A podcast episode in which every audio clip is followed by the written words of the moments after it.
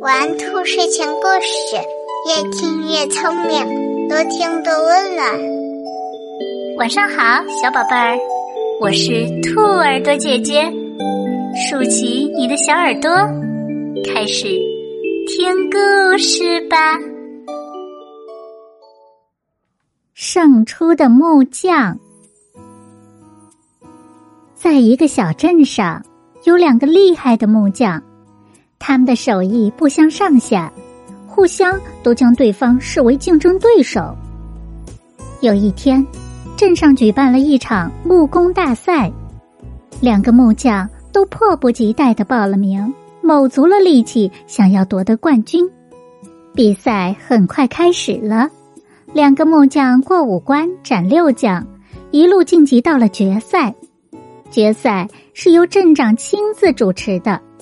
决赛的题目听起来也非常简单，就是利用一天的时间，两个人各雕出一只活灵活现的老鼠，谁的老鼠雕的好，谁就赢得了这场比赛。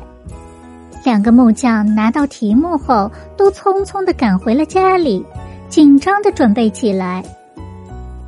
第二天，两个木匠将自己雕刻的老鼠捧出来时。所有人都瞪大了眼睛。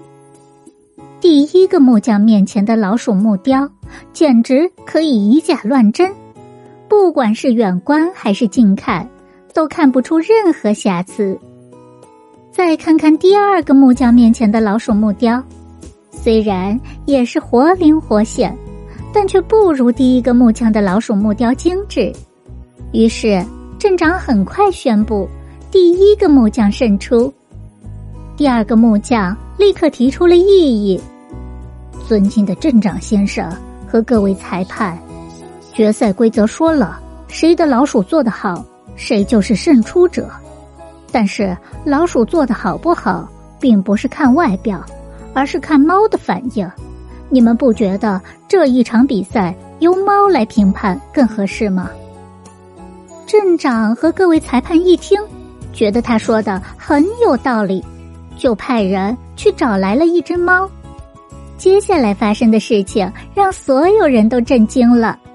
只见猫刚被放下地，就不管不顾的朝着第二个木匠面前的老鼠雕像窜去，还冲着它又撕又咬。原来呀，第二个木匠的老鼠雕像是由鱼骨头堆砌在一起雕刻而成的。镇长和裁判们纷纷赞叹起了第二个木匠的智慧，第二个木匠成了当之无愧的大赛冠军。只有像第二个木匠一样，把握住了问题的关键，才能掌握制胜的法宝。宝贝们，如果你喜欢这些故事。记得帮兔耳朵姐姐点一点订阅和分享哟。